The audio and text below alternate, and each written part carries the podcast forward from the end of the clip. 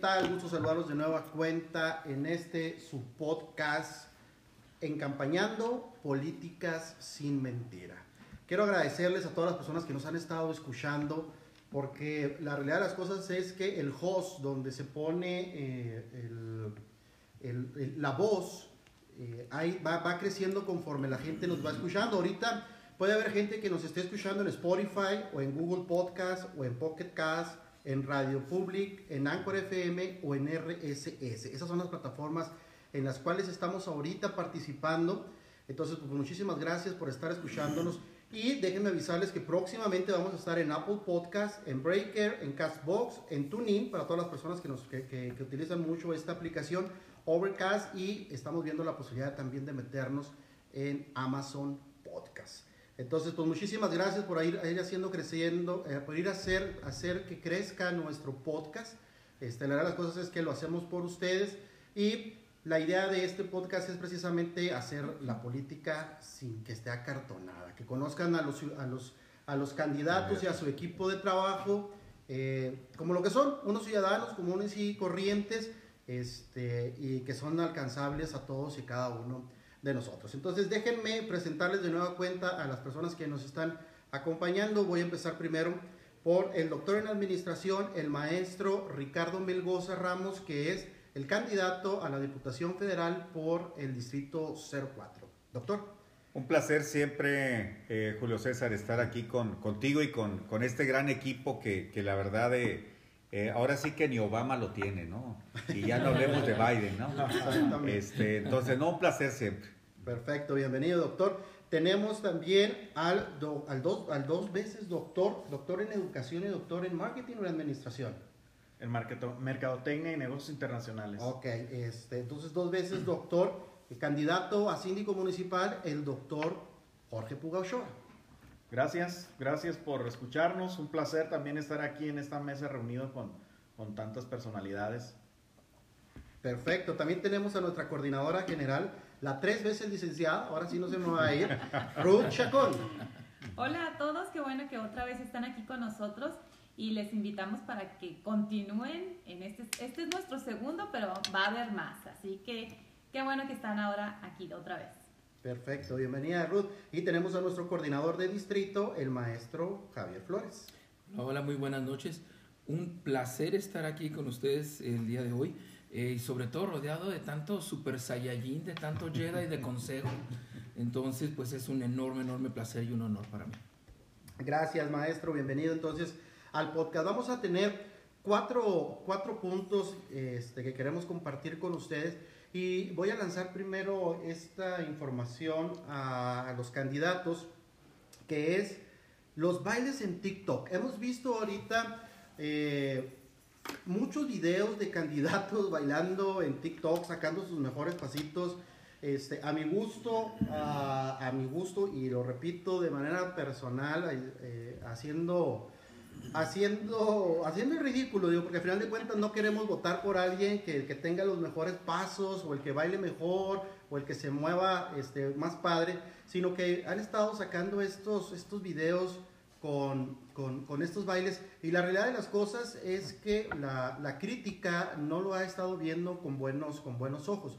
Nosotros tenemos TikTok y en TikTok del doctor Ricardo Melgoza no estamos poniendo bailes y la verdad es que nos ha ido bastante bien. Entonces, quiero, quiero ver qué es lo que piensan este, los candidatos, eh, cuándo los vamos a ver bailar.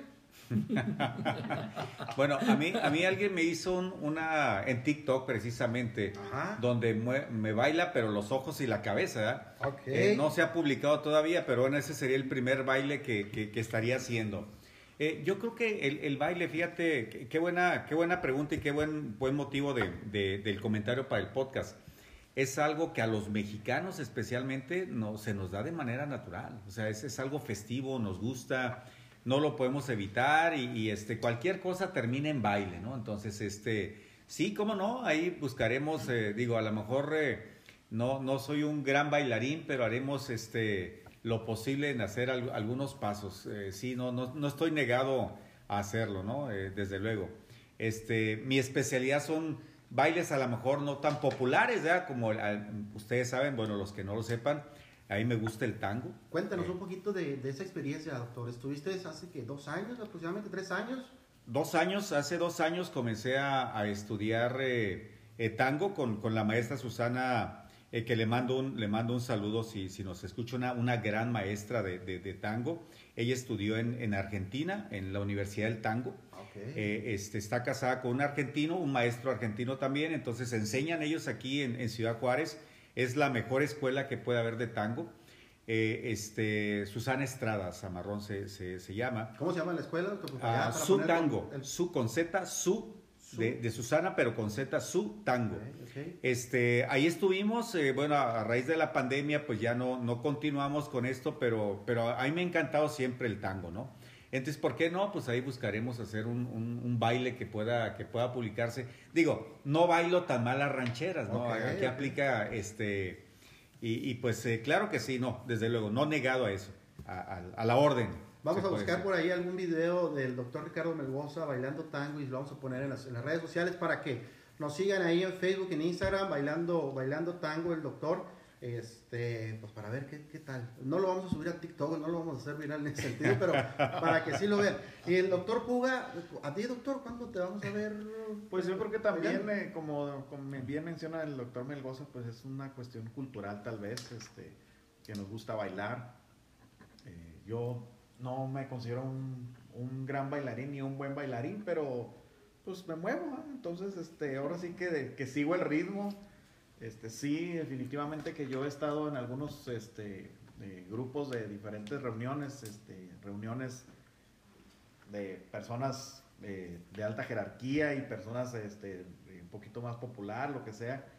Y, este, y en todos es algo normal el, el bailar una cumbia, como que el ritmo de cumbia está muy pegajoso, que se me facilita más que bailar la banda, ¿verdad? pero, pero bueno, o sea, ahí sus, este, cada quien su- tendrá sus gustos. Gustos. Pre- ¿Prefieres el, sí. ja- el jarabe tapatío que la banda, doctor? o- No, el jarabe tapatío necesita una técnica y este yo este creo que todavía me falta para poderme echar un, un jarabe tapatío.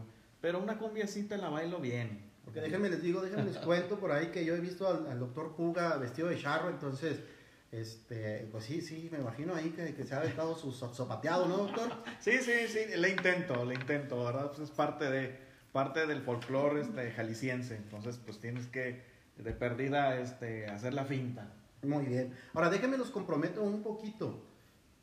¿Qué opinan de los candidatos que andan haciendo este tipo de bailes? Y le pregunto primero a Ruth. Fíjate que a mí en lo personal, a mí no me agrada. Siento que hacen un show para llamar la atención de la ciudadanía.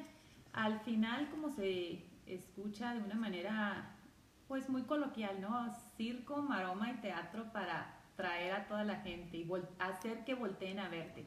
Yo creo que lo importante aquí son los perfiles de los candidatos, eh, la, la preparación que ellos tengan y qué es lo que están ofreciendo para mejorar la ciudad, para mejorar el país. Yo creo que eso es en lo que las personas deberían de verdad así poner atención, más en que si baila o no baila. Al final somos personas este, mexicanas y está dentro de nuestro folclore, está siempre, no sé, cómo bailamos, cómo nos reímos, de todo hacemos una broma y, y eso está bien. Pero a la hora de elegir, sí la ciudadanía, y yo los llamo, a que tengan mucho cuidado, que analicen bien quiénes son las personas por las que están votando, quiénes son las personas que al final van a tener las decisiones en sus manos. Pues yo creo que a lo mejor voy a complementar algo, no, no votar por emoción, ¿verdad? Porque ay, me gustó Exacto. cómo bailó. Porque al Exacto. final de cuentas este, es, es para un puesto para, Ujú. para gobernar y es para un puesto administrativo. Entonces, no, no lo estás contratando para que te amenice una fiesta.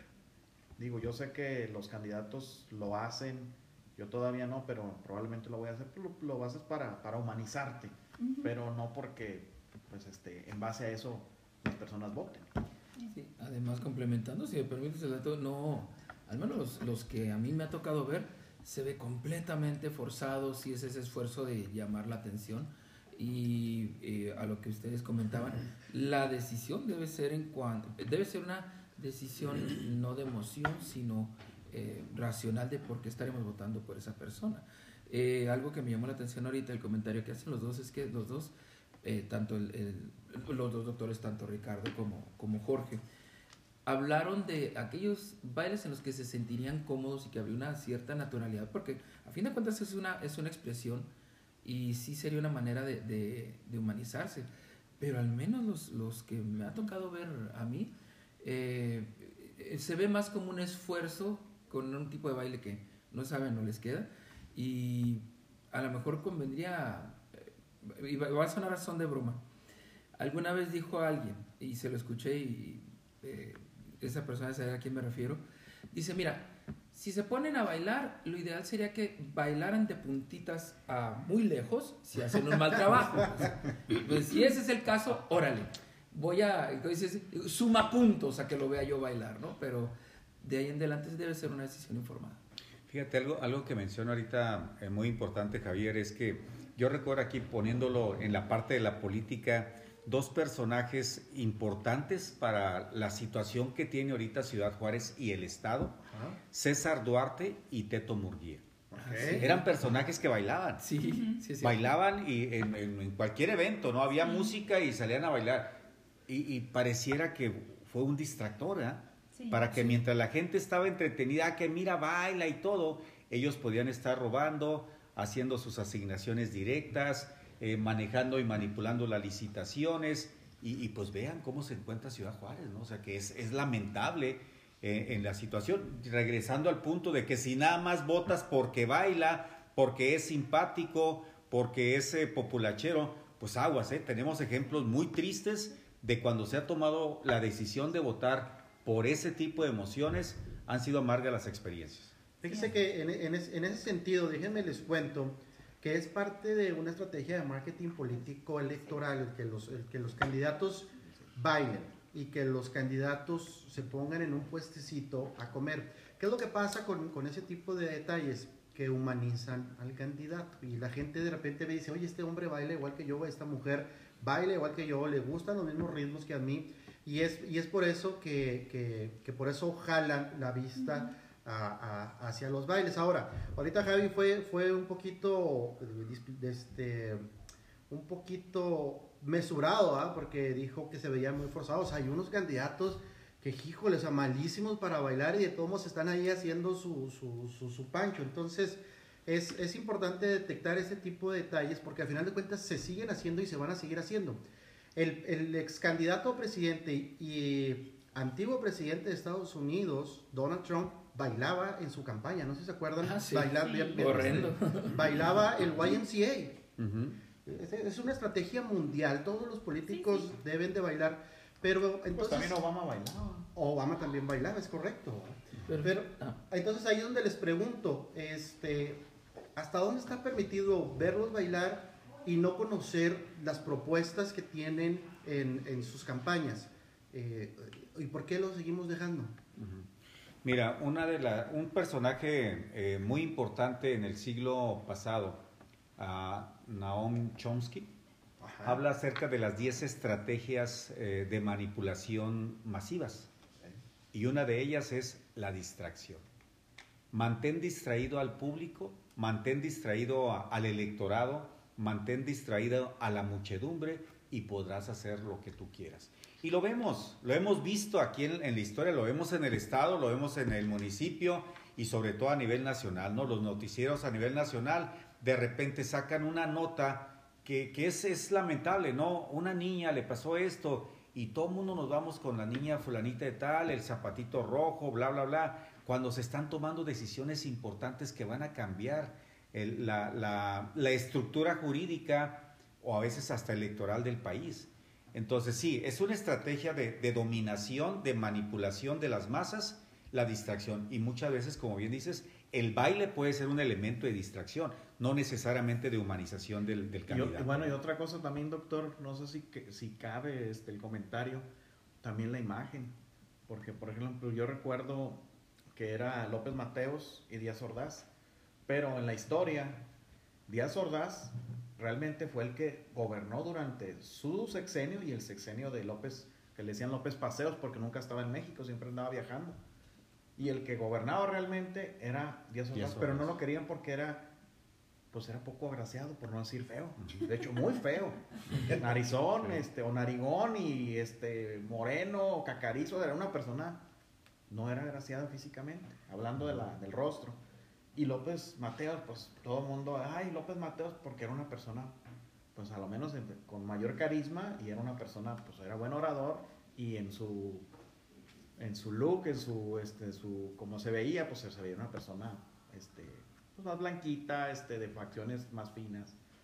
Y entonces yo creo que eso es algo también como parte de la manipulación, ¿no? O sea, es el baile, también puedes usar la imagen de una persona, como nos pasó con, con Peña Nieto, ¿no? que votaron por él por guapo, no porque, no necesariamente porque fuera la mejor opción este, en, en- en- en capacidad para dirigir un país. Fíjate qué tema tan importante está tocando el doctor, ¿eh? La, la belleza o incluso el color de piel Ah, como un elemento, como un elemento de decisión al voto. Porque aquí el mexicano se siente y se cree que no es racista. Sí somos, yo creo que sí. E- Ese es el Estoy punto. ¿no? Ha- Habría que hacer algo importante y analizar eh, al momento de votar, ya lo, lo comentabas con, con Peña Nieto, ¿no? Que posiblemente mucha gente votó porque era visualmente atractivo, dice Denise Dresser, Denise Dresser el modelo bombón que preparó Televisa para, para, este, para los mexicanos. Entonces ahí sería interesante, los mexicanos somos racistas, realmente somos clasistas, al momento de emitir el voto nos dejamos llevar por el racismo, nos dejamos llevar por el clasismo o qué, porque eso no es nuevo. O sea, ya Benito Juárez se quejaba del mexicano de que era proclive a ese clasismo porque decían, quieren más a Maximiliano, que es extranjero, que a un indio como yo.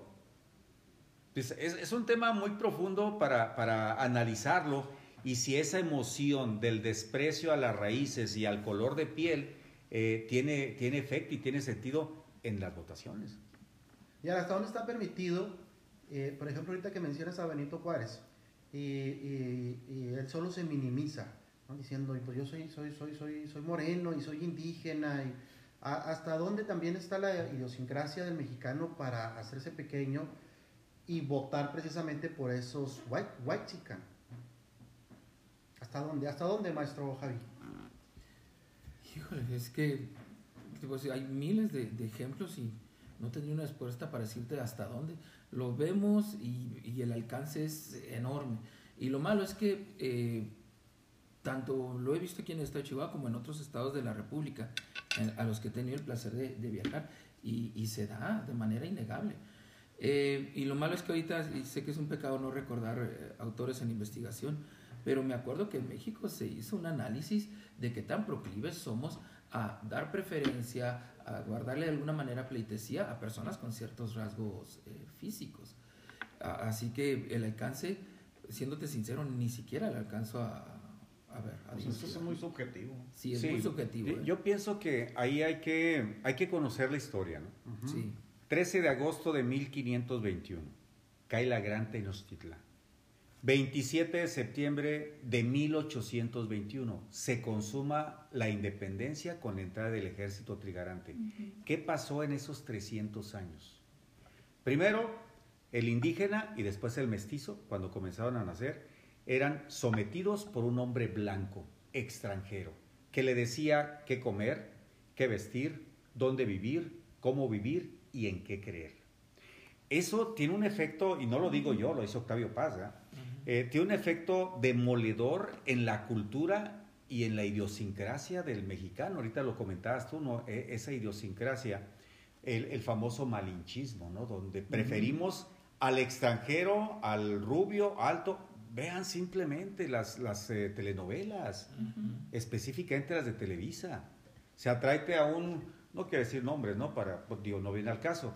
Eh, un, un niño bonito de Argentina, de donde sea, eh, que tenga las características de lo que las mujeres mexicanas prefieren. Ay, es que es italiano, ay, es que es español.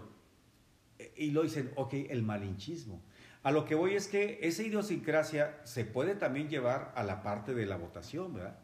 Y entonces, esos 300 años donde le dijeron que eso lo podemos tocar en otro, en otro, En otro podcast, ajá. porque es, es muy importante entender por qué el mexicano es como es, ¿verdad? Y por qué preferimos a alguien rubio, extranjero, con un apellido así, con un acento así, al chaparrito mexicano morenito, ¿no? Que, que se puede pasar también a las elecciones y, y entonces ver que mientras más blanco, más posibilidades tengo de ganar. Ahora, déjenme hilar este tema con el siguiente, con el siguiente punto, que es precisamente el, de, el del candidato en Tlalpan. Ahorita traemos en redes sociales, específicamente más en Twitter, eh, un, video viral de uno de los candidatos a diputado, creo, no, presidente de, de delegación de Tlalpan, algo así. Eh, un antiguo artista de, de, de, esta casa de Televisa que mencionabas ahorita. Y el video está bastante interesante porque el tipo lo están entrevistando un noticiero nacional y de repente pasa un carro, le toca el claxon y el hombre pues voltea todo, todo alegre para saludar a la persona que, que lo está saludando y la persona que toca el claxon pues le raya la madre literal, ¿no? Y el hombre este, sale fuera de sus cabales y casi casi se va persiguiendo el, el, el vehículo, también rayándole, rayándole la madre literalmente. Entonces, uh, y luego en, esa, en ese mismo video sale ese mismo candidato denostando a otro, a otro ciudadano, diciéndole mediocre, diciéndole que por eso no tienes futuro, que por eso eres pobre. Este, ¿Hasta dónde un candidato tiene la fuerza moral, la fuerza ética, la, la, la, la inteligencia emocional, la asertividad, para cuando a un ciudadano se les echa encima, este, no responderles de esa manera, doctor Cuba? Pues mira, este, yo, eh, es difícil porque, digo, corre sangre por nuestras venas y cuando tú sabes que eres una persona que has hecho el bien, que te comportas, que respetas las leyes y que una persona que no te conozca te diga que, ah, eres igual que todos, eres un ratero, eh, sí es, yo creo que es un momento en el cual pudieras perder los, eh, los estribos, de decir, oye, espérate, pues no me conoces, ¿por qué me dices que soy así? Yo creo que ahí es donde, pues es difícil, pero yo creo que es donde tenemos que manejar nosotros la, en la inteligencia emocional, precisamente para tomar el comentario de quien viene y simplemente pues dejarlo pasar, para no engancharnos con ese tipo de comentarios. Porque sí es cierto, eh, yo, yo veo, este, en, ahora que en, en algunos este, lugares que hemos salido a pues ahora sí que a sondear cuál es la percepción de las personas con respecto a los gobernantes. Eh, hay un, mucho resentimiento y hay mucho enojo de la población. Y pues tanto enojo de la población que yo me sumo también, porque pues por eso yo también estoy en, en esto, por eso me metí a, la, a, a, ser candidato este, a síndico, porque el hartazgo es demasiado que dije, no me puedo quedar tampoco yo con los brazos uh -huh. cruzados. Uh -huh. Y yo tengo que alzar la voz y no solamente tengo que alzar la voz, porque antes pudiera pensar que yo no tenía la capacidad, por la edad, por experiencia, este, por conocimiento, por arraigo, y todas esas cosas, pues yo creo que ya las superé en muchos sentidos. Y pues ahorita estoy, precisamente por eso estoy postulándome para, para un puesto público, porque el hartazgo, hablo de mí, es mucho, y yo he, he percibido que muchas personas están igual decepcionadas este, con coraje también. Y sí, creen que todos los políticos, pues son, o ahorita que yo soy político, a lo mejor que, que también soy ratero yo, van a decir, ah, también tú eres igual, ratero mentiroso y no sé qué otros, este, eh, como características o este adjetivos tengan. Calificativos. Sí, sí pero eh, sí, yo creo que el, el, eh, definitivamente los, eh, los insultos van a salir porque la persona no está viendo en nosotros, a, por ejemplo, no están viendo a Jorge Puga, están viendo a un político que le robó y que se dieron cuenta, y se dieron cuenta de algunas cosas, y por eso ellos ven en mí reflejado a una persona que para ellos representa lo peor de lo peor. Ahora, Perdón, y si me permites complementar, eh, es, y esta precisamente es la parte más difícil y es parte por lo que también nos sumamos al proyecto porque, y era como cuando estábamos haciendo el voceo. Eh, a mí me encanta la idea de que no somos gente que se dedica a la política, sino gente que está cansada de la manera en que se hace política. Eh, lo malo es que dentro de esto nos meten al mismo tamiz, entonces, eh, pues sí, aunque traemos la buena intención, porque ya estamos hartos de la manera en que se hace política, nos vuelven a poner en ese, en ese nivel. Y digo nos vuelven porque me sumo al, al proyecto. Y me toca ver cómo en ocasiones cuando están haciendo proselitismo, gente que no sube el vidrio, puede tener cierta descortesía cuando se está haciendo alguna, alguna actividad eh, proselitista, porque a pesar de que las intenciones son buenas, nos están poniendo a la misma estatura en base a las experiencias de toda la base política que tuvieron tiempo atrás. Y ahora yo, yo no quiero decir que todos, porque yo pienso que hay muy pocas honrosas excepciones de, de políticos que han tenido puesta la camiseta, y voy a hablar aquí de Ciudad Juárez. Yo sé que ha habido buenos políticos, pocos, pero buenos, que han tratado de, de, hacerlo mejor dentro de sus capacidades y nadaron contra corriente, pero fueron muy pocos. Y es también como cuando piensas que el policía, que todos son corruptos y que todos te van a extorsionar o que todos te van a, este, a golpear, a maltratar. No, hay, hay buenos elementos. Yo creo que hay buenos elementos. En la política yo creo que son los menos, pero sí, yo creo que sí los hay. Ahora, ¿les ha pasado casos con algún ciudadano que, que, que, les, que les haya hervido la sangre o algo así por el estilo? ¿O que el ciudadano los haya enfrentado de tal manera que los quiera sacar de sus casillas? Bueno, en, en mi caso, eh, no, no así necesariamente que nos haya enfrentado, ¿no? Nos hemos topado, como, como lo comenta el doctor Puga, eh, con un hartazgo. Y, y, lo que les decimos es que eh, los entendemos, ¿no? O sea, y yo personalmente yo los entiendo porque, porque eh, estaba el PRI, que ya sabemos cómo dejó el país, ¿no? Es, es el creador de, de, este país con todas sus cosas buenas y todas sus deficiencias, ¿no? O sea, la parte de la corrupción y eso. le apostamos al PAN, llegó el PAN, no estuvo a la altura de las circunstancias. estoy hablando a nivel nacional, ¿no? Claro. Este, y ahí está. Ahorita actualmente con Morena vamos decepción tras decepción. Entonces, aquellos que estaban hartos del PRI, que votaron por el PAN y que después votaron por Morena y que han ido votando en las elecciones locales por diferentes partidos, no aquí en Ciudad Juárez y Chihuahua, pero en el resto del país, eh, un verde ecologista, un movimiento ciudadano, eh, en fin, otros partidos que desaparecieron y que regresan con otro nombre.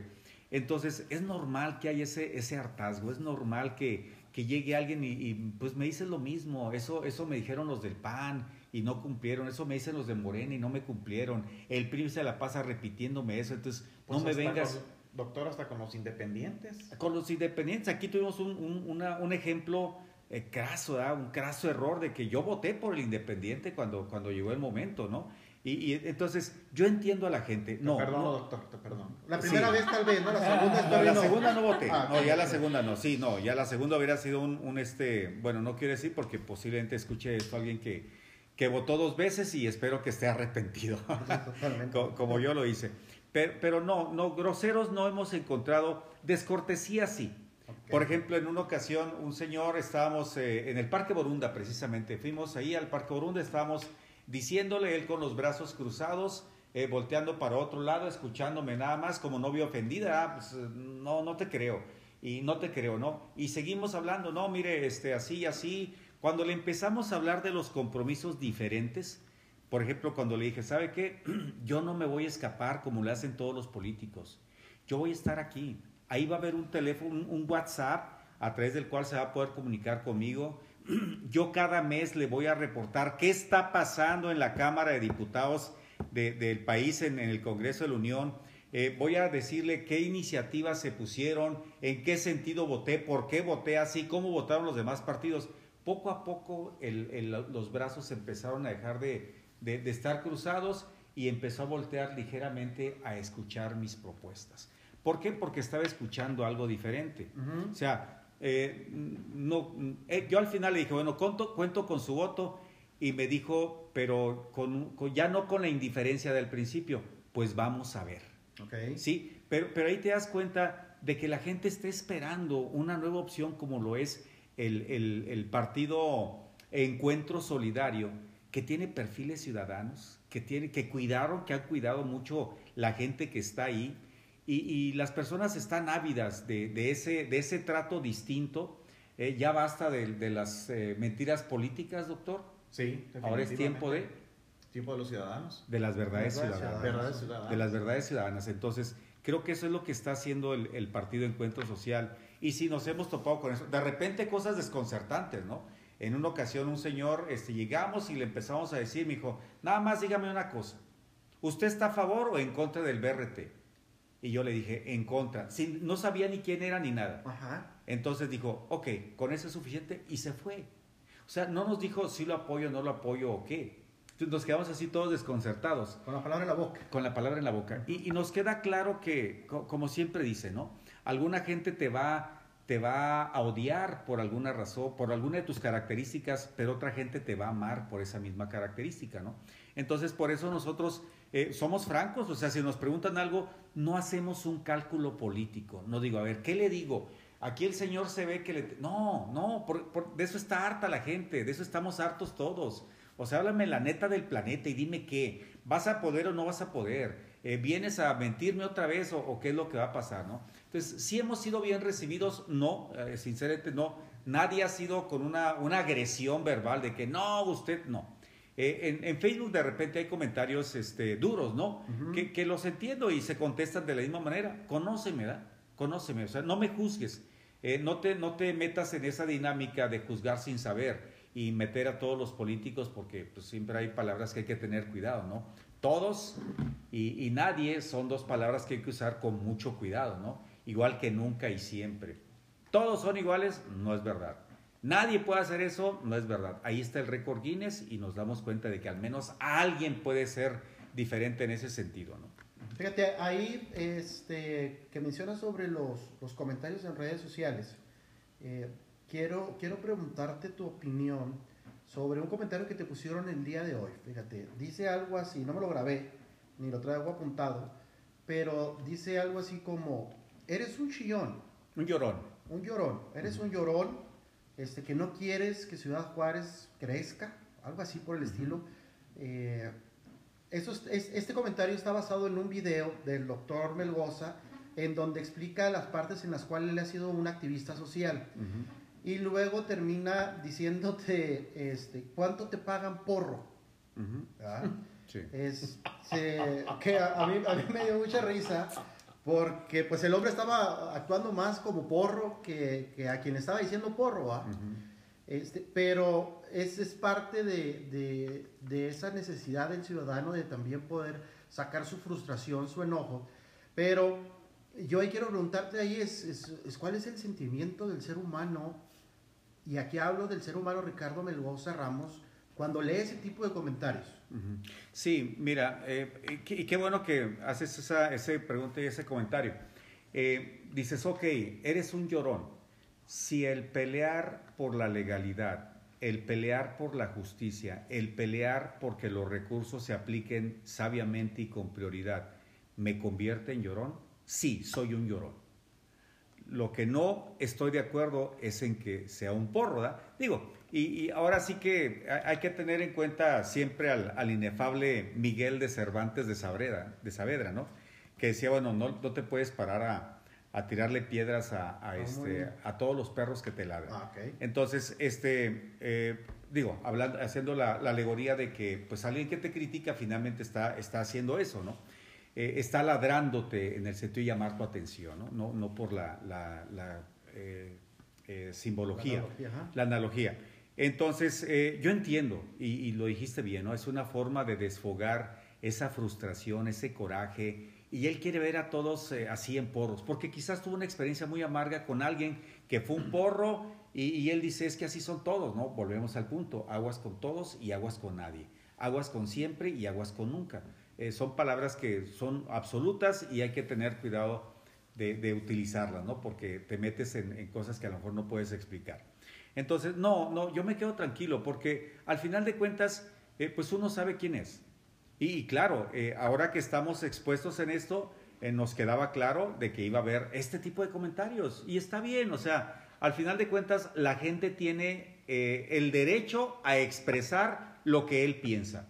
No estamos de acuerdo con él, ok, se lo diremos, oiga, ¿sabe qué? Pues no, no es, así. Pero bueno, tampoco estamos tratando de convencer a todo mundo de, que cambie su opinión al respecto, ¿no? Porque hay, hay mucha historia detrás de ese comentario, yo quiero pensar que hay mucha historia detrás de ese comentario, gente muy lastimada eh, gente muy dañada por, por todos los políticos que hay que comprenderlas. Entonces yo no me voy a poner a tirarle piedras a la gente cuando pues están en su derecho de decir lo que piensan, ¿no? El que no quiera escuchar eso, que no se meta a la política.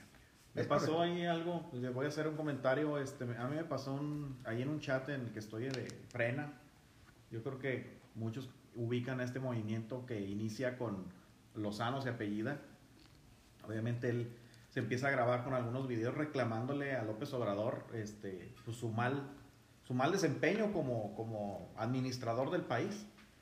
Y bueno, se empieza a ver un furor y aquí en Juárez pues hay un grupo que en su momento lo llegamos a apoyar y fuimos a los, este, pues a ese tipo rondín, con varios carros, manifestaciones. Entonces yo estoy en un grupo de WhatsApp y en el grupo de WhatsApp no dejan de poner comentarios de que el Partido Encuentro Solidario es un partido satélite que apoya a Morena. Entonces pues eran ya tantos que hasta que ya pues dije, ahora sí ya es el momento y más porque este pues ya este yo tengo ya puesta la camiseta. Dije, ¿saben que nomás les quiero comentar que pues que no es cierto? Y no faltó la persona que empezó a tirarme muy duro. Decir, no, sí, que no sé qué. Y, pues casi faltó que me dijeran chayotero. Entonces, pues ahí fue donde yo, porque es un grupo de ciudadanos, de ciudadanos, la mayoría, yo puedo, quiero pensar que la mayoría son de clase media, media baja, media alta, me- este, media media. Entonces, porque todos tienen vehículos, todos tienen trabajos buenos, este, bueno, la mayoría, y, este, y son ciudadanos que al igual que yo, nos ha costado mucho las libertades que tenemos, nos ha costado mucho las comodidades que tenemos, para decir, espérate, ¿cómo, cómo que en un sexenio te lo vas a acabar? O sea, ¿por qué no mejor decir, yo lo que yo tengo, quiero que todo el mundo lo tenga? Pero bueno, vuelvo al punto del, del- del comentario en el chat. Y le digo, ¿sabes qué? Le digo, nomás quiero ser muy concreto en esto. Yo a nadie lo estoy ofendiendo y yo respeto, el, este, respeto la opinión de diferir de lo que yo pienso. Pero tampoco ustedes me van a imponer que yo vote por Maru cuando yo estoy apoyando un candidato que creo que es una muy buena opción porque su calidad humana y como ciudadano y que no se le ha, no- nunca ha tenido ningún acto de corrupción. Entonces, yo estoy con él. Y yo estoy apoyando también a Marisela, que es una ciudadana cuarense comprometida con la ciudad y que es una persona, es una luchadora social y es una persona que se enorgullece de, pues, de todo de, de- de la ciudad y, y yo la conozco de, de- cerca y es una persona que creo que es una persona que, que Juárez merece. Entonces yo tuve que manifestar eso. Pues, obviamente hubo personas que decían, no, es que tú estás, este, tú estás, tú eres morena, tú eres un, un espía. Dije, yo no soy ningún espía. Entonces les mando mi currículum, le dije, mire, este soy yo, por si quieren. Y este es el- mi teléfono, por si alguien quiere tener una charla conmigo. Tengo disponible a la hora que quieran unos minutos para este, explicarles mi punto y para que me conozcan pues, por teléfono si gustan. Y ahí está mi, mi face por si quieren conocerme también. Y entonces, oh, un moreno con un currículum impresionante. No, no, le dije, discúlpame. Le dije, soy un ciudadano. Le dije, y de ahí estamos mal, porque estás tú este, encasillándome. Y yo creo que eso es lo que nos ha afectado mucho al país. O sea, de decir, este, Chairos contra Fifís. Espérate, no. Somos mexicanos todos. Y yo creo que todos queremos mejores cosas. Entonces, ¿por qué entre nosotros mismos a los niveles pues, bajos que estamos, nosotros mismos nos empezamos a, este, como los cuervos, ¿no? A picar las plumas, a quitar las plumas. O sea, no, no veo el caso, pero bueno, también entiendo este, el, espíritu de frena. Este, yo creo que es algo similar a lo que, a lo que tiene el Partido Encuentro Solidario. Este, somos ciudadanos comprometidos, ciudadanos que queremos algo mejor. Y pues simplemente manifesté, eh, ya como que le fueron bajando de, su, de dos rayitas a, su, a sus agresiones, porque les contesté muy educadamente. Sí, este, a veces te desesperas un poco, pero yo creo que sí tenemos que, eh, porque eso se va a usar en nuestro contra, más porque se supone que nosotros estamos buscando un puesto público y nosotros tenemos que tener un poquito más de, eh, pues no sé si de, de tolerancia. es Nobleza obliga. Nobleza obliga. Pero fíjate que también en todos los recorridos que nosotros hemos realizado, y, y aquí están todos que no me dejan mentir, cuando nos acercamos a las personas y les decimos, el doctor Jorge Puga o el doctor Ricardo Melgoza, y les decimos, es maestro, es un trabajador, ah, ok, no es político. No, somos ciudadanos, señores, somos ciudadanos y queremos mejorar nuestra ciudad, nuestro país. Ah, ok, y las personas, inmediatamente yo he notado que se ponen muy receptivas. Ah, ok, son personas que, que trabajan, no son políticos, no se han dedicado nunca a la política y eso abre las puertas. Por ahí no faltó quien dijera en algún momento, ah, si no tienen una carrera política, pudiera ser eh, algo en contra, pero hasta este momento no ha habido nada en contra. Al contrario, nos ha ayudado mucho con la, con la sociedad. ¿Por qué? Por lo mismo, por lo cansado que están de todos los políticos que andan de un partido a otro, que se cambian según sus conveniencias. En cambio, ustedes, ustedes son personas limpias, transparentes, que pueden buscar. Ahora, en el caso, por ejemplo, de específico de Ricardo, nos hemos topado muchísimos alumnos, muchísimos, y todos dicen, ah, sí, es mi profe, me dio clases, me dio tal clase, este, eh, fue en tal año, claro que sí, cuente conmigo, yo lo conozco, entonces tiene un respaldo ante, ante la sociedad, no es algo que se está inventando o que es, este, no sé, una fachada, no, es un respaldo, una trayectoria, al igual que Jorge, trayectoria de trabajo, trayectoria limpia, y eso es lo que ha abierto las puertas de, cada uno de los ciudadanos que nosotros hemos, hemos visitado y con los que hemos platicado. Entonces, a, a ustedes que están ahorita escuchándonos, pues les invito a que busquen los perfiles de ambos para que vean ustedes también quiénes son el doctor Melgoza y el doctor Puga. Perfecto. Ahora quiero, quiero seguir ahí por, por, por, ese mismo camino que acabas de tomar, en la parte de cuando los candidatos andan caminando por la calle y platicando con la gente. Eh, esa, esa, esto que acabamos de terminar, pues es la parte negativa de cuando la gente los, los ataca, cuando la gente o los puede atacar, porque no, no, nos ha tocado, estábamos haciendo la, la, la, la analogía con el candidato de allá de Tlalpan, este, pero quiero pensar que también tienen lo pro, lo, la parte buena. Cuando están platicando con los, con los ciudadanos, ¿qué les dicen los ciudadanos? Bueno, doctor. Eh, algo que, que, a mí me ha llamado mucho la atención es que eh, la gente quiere ser escuchada. Y como nosotros nos detenemos a escuchar, no es te doy el volante y, y este, y va, sino... Y salgo corriendo. Y salgo corriendo, sino que escuchamos, platicamos, dialogamos. Eh, la verdad es que ha habido gente que nos dice, eh, ¿sabe qué? ¿Por qué usa mi color favorito? Porque ya me convenció. Gente que genuinamente, o sea, que, que cuando nos recibieron, nos recibieron este, reacios a escuchar, ¿no? A cualquier político y de repente al final nos vamos con un este cuento con su voto. Cuente con mi voto, pero porque le decimos cuento con su voto y ellos contestan sí, eh, cuenta con mi voto. Pero ese sí convencido, no un sí comprometido de que cuentas con su voto, mm, sí, no, sino un, un sí contundente. El, el, el, último día que, que hicimos campaña la semana pasada antes del, del, gran, del gran primer cierre de fin de semana, entramos a un, a un lugar donde era una a este lugar donde hay lavadoras automáticas, Ajá. ahí por, por este, la Fidel Velázquez. Lavasolas. Lavasolas, por decir de alguna manera, ¿no? Para que la gente se, se dé cuenta del contexto. Entonces ya empezamos a platicar con las gentes, ahí estaba la, la dueña, y al final dice, no, no, no, dice, definitivamente cuenten con mi voto, necesitamos ciudadanos como ustedes, gente comprometida. Y, y, al final salimos hasta con un agua y un refresco, ¿no? Porque nos dijo, no, no, por favor, llévense, no, no, gracias, no, no, por favor, yo quiero aportar yo quiero colaborar con su, con su sí, este, campaña y estoy muy amable. Y, y, yo sé que, que el agua no, no es el, el, agua, no es el refresco, es estoy con ustedes. Ajá. La actitud. La, actitud, voluntad, ¿no? Es la voluntad, la exactamente. Voluntad, que es lo que, pues, que es lo que tenemos nosotros para, no solamente para esta campaña, eso es lo que tenemos nosotros en, en yo creo que nuestro propósito de vida, tenemos voluntad, por eso estamos aquí, por eso hemos coincidido que la verdad es un placer para mí haber coincidido con, con, todos ustedes porque son excelentes, finas personas en todo, en todos sus aspectos, ¿verdad? Este, no solamente en la cuestión este, académica, sino también en la cuestión humana. Yo lo que les puedo decir también es, eh, yo me he topado con al, algunos este, conocidos que no son precisamente mis amigos, que pues me han animado, qué buen perfil, ya necesitamos personas como tu perfil, como, como tú, o sea, no me conocen o yo, bueno, yo pienso que no me conocen tanto, eh, porque pues algunos de ellos en su momento supieron cuando di clases en la universidad y decían, necesitamos maestros como tú. Y yo me quedaba así como que, pues, que, pues bueno, yo tuve buenos maestros en la OCJ.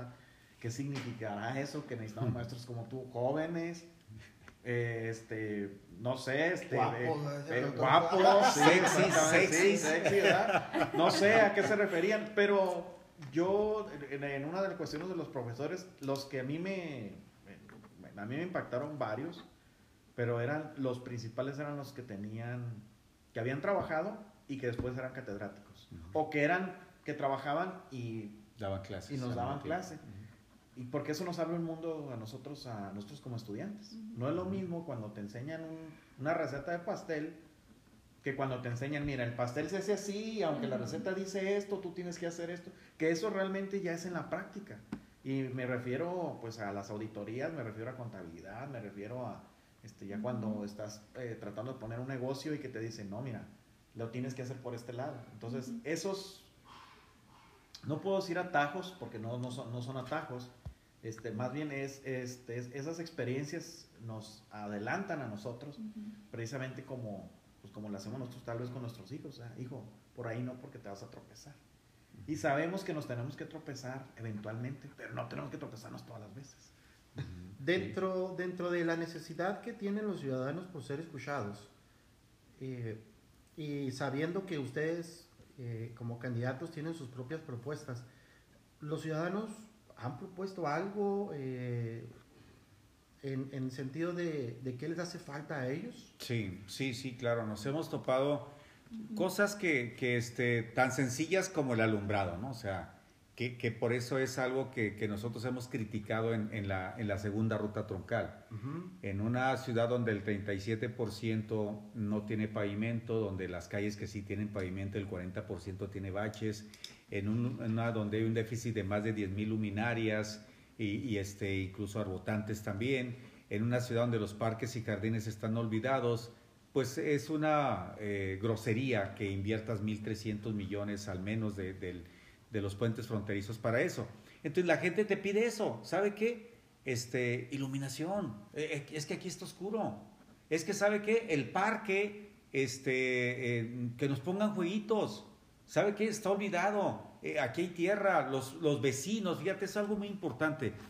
La parte, oiga, pero no se ve tan mal. No, es que aquí los vecinos nos, nos cooperamos y, y metemos el sistema de riego. Entonces, y dices tú, ¿y dónde está el predial? ¿Por qué esta gente está pagando el predial?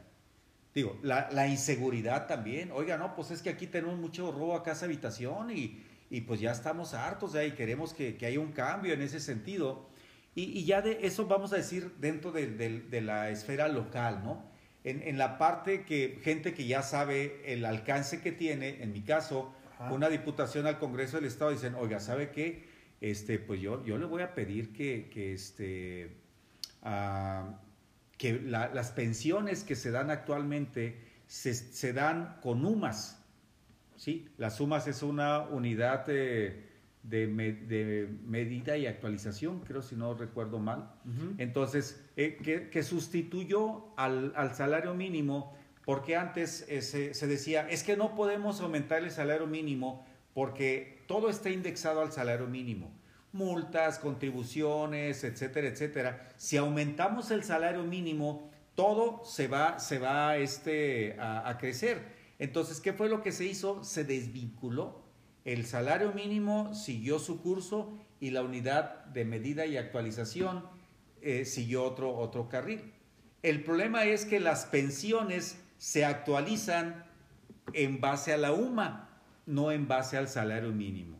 Entonces un señor me dijo, ¿sabe qué? Por favor, si usted puede llevar la iniciativa al Congreso de la Unión y pedir que las, las pensiones se, se paguen en salarios mínimos, se lo vamos a agradecer. Entonces yo me llevo esa, esa encomienda. Yo la tengo ya anotada como parte de, de una petición específica, porque eso estamos haciendo, ¿no? De hecho, bueno, económicamente por eso se hizo, ¿no, doctor? O sea, desvincular, porque si subían el salario mínimo como pretendían, pues obviamente el- el, este, los, los diferentes gremios de, de trabajadores, inmediatamente, pues sí se iba a subir el sueldo, pero también iba a haber mucha inflación, porque muchos de los compromisos estaban en salarios mínimos, Así es. como eran los créditos de casa.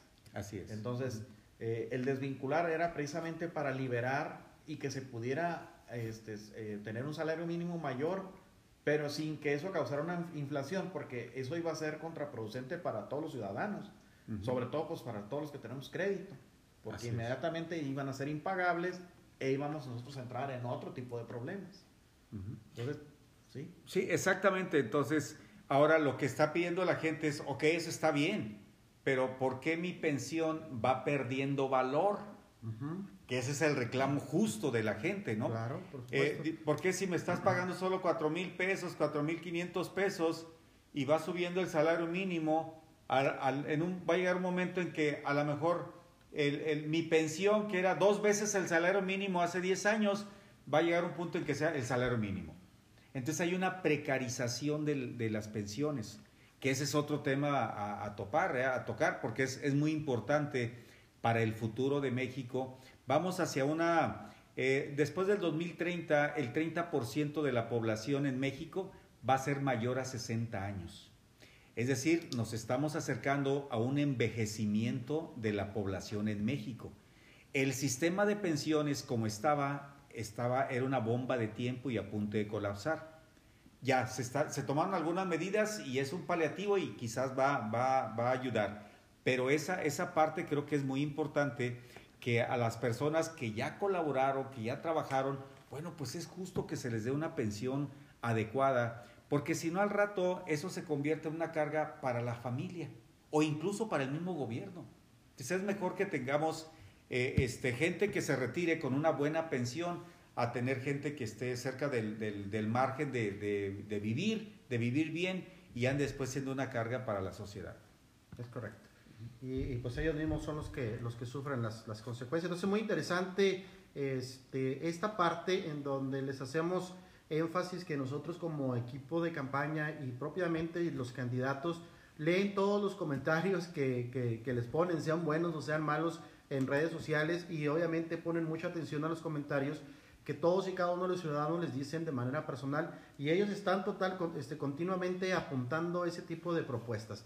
Entonces, en este podcast básicamente conocimos lo que es la sensibilidad de los candidatos cuando están platicando con la gente y cuando, cuando reciben un, un- un, pues no quiero decirlo maltrato, pero un, un mal aire por parte de los ciudadanos.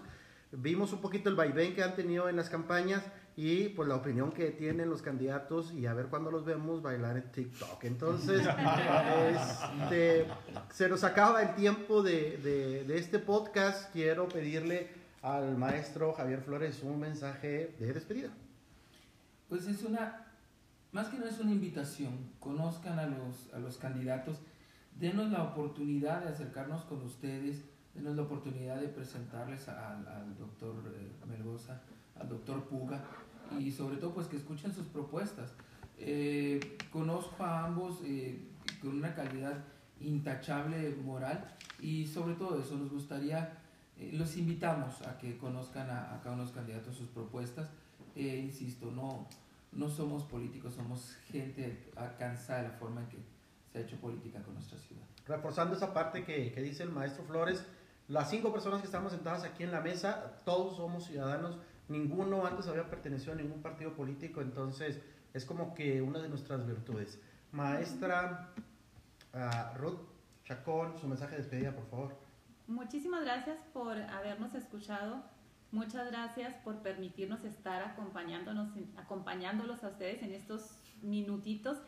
Y les pedimos pues que entren, conozcan a nuestros candidatos y pues sobre todo les pedimos que nos apoyen, ya sea eh, publicando lo que nosotros publicamos en nuestras redes sociales. Los invitamos a que entren a todas nuestras redes sociales y pues obviamente los invitamos a, a que voten por nuestros candidatos. Perfecto, gracias maestra. Doctor Ricardo Melgoza Ramos, último mensaje. Bueno, pues yo lo que quiero hacer es eh, eh, agradecer primero a ustedes eh, esta, esta, este podcast, porque siempre es un privilegio destilar eh, lo, lo que se piensa, lo que se siente, lo que se sabe y, y volcarlo aquí, ¿no? Eh, pero yo quiero dirigirme a, a- a la audiencia, ¿no? Y, y pedirle su voto. La verdad es que es tiempo de, de definiciones. El 50% de los juarenses no vota y eso me preocupa a mí Porque si no votas, lo que pasa es que un reducido grupo de personas que pertenecen ya a un partido político van a decidir por ti. No porque vayan a, tomar tu credencial de sino porque ellos son los únicos que van a tener la capacidad de decisión. Entonces, por favor, vota. Y, para los que ya votan, eh, porque nos hemos topado con gente que vota, ¿no? Por diferentes partidos, es abre tu mente a una nueva opción. Este país no ha cambiado con los políticos actuales. Y decía Alberto Einstein, no hay nada más cercano a la necedad que querer lograr resultados diferentes haciendo lo mismo. Entonces, por favor, apóyenos, conózcanos.